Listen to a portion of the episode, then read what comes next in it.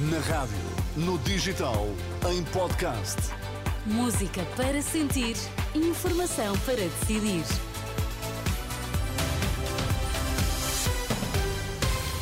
Notícias para ouvir agora na Renascença. Vamos saber quais os títulos em destaque nesta edição das quatro. Boa noite. Subiu para 64 o número de mortes provocadas pelos confrontos tribais na Papua Nova Guiné. Por cá, elementos da PSP e GNR concentram-se hoje às portas do Ministério da Administração Interna. Mais de 60 pessoas morreram na sequência dos confrontos tribais na Papua Nova Guiné, pelo menos 64 mortes confirmadas. É o novo balanço divulgado pela polícia local. As circunstâncias exatas das mortes ainda não são conhecidas, mas a polícia revelou ter recebido relatos de tiros naquela zona. O número de mortes causado por uma alegada emboscada lançada na manhã de domingo pode ainda aumentar, disse o vice-comissário da polícia. Por cá, o Bloco de Esquerda acusa o PAN de não ter coerência ao ter acordos com o PS no continente e com o PSD Madeira.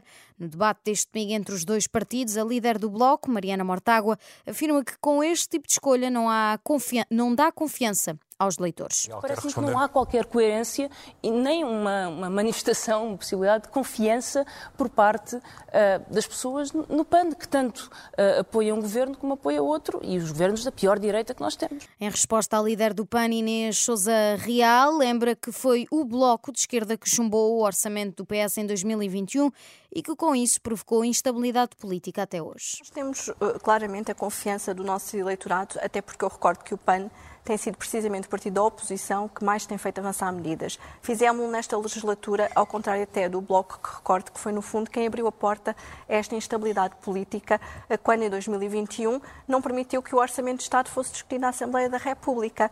São certos do debate entre PAN e Bloco de Esquerda, transmitido pela CNN de Portugal. E pouco antes houve debate entre PSD e Iniciativa Liberal.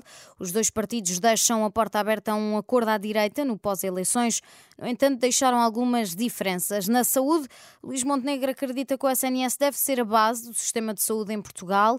O líder do PSD admite uma relação de complementaridade entre o público e o privado, sempre que o SNS não consiga dar resposta às necessidades das populações. A base do sistema de saúde é o Serviço Nacional de Saúde. Depois temos uma visão segundo a qual o Serviço Nacional de Saúde, como não tem uma capacidade ilimitada e como está demonstrado até pelo desinvestimento que houve nos últimos anos e pelos resultados obtidos em termos de gestão, que não consegue garantir esse acesso, nós achamos que, do ponto de vista complementar, o, o setor social e a iniciativa privada devem colaborar no serviço público de saúde.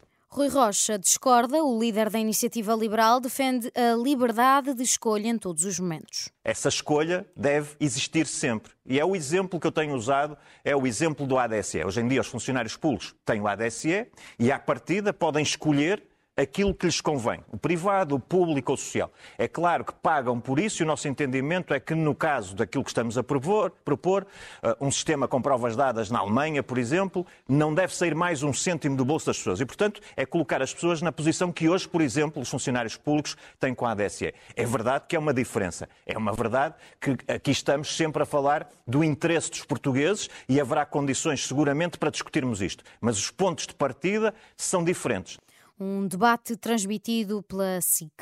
Milhares de elementos da PSP e GNR concentram-se esta segunda-feira na Praça do Comércio em Lisboa. É mais uma manifestação de protesto por melhores condições salariais e continuam a exigir um suplemento idêntico ao atribuído à Polícia Judiciária. A concentração está marcada para as 5 e meia da tarde e vai ser realizada pela primeira vez junto às portas do Ministério da Administração Interna. Oppenheimer é o grande vencedor dos prémios BAFTA. Falamos dos prémios de cinema atribuídos pela Academia Britânica. Christopher Nolan foi o melhor realizador com Oppenheimer, o filme que conta a história do pai da bomba atómica. Cillian Murphy venceu o prémio de melhor ator principal nesta longa-metragem, bem como Robert Downey, que foi o melhor ator secundário. O filme conquistou sete categorias. Emma Stone foi considerada a melhor atriz no filme Four Things.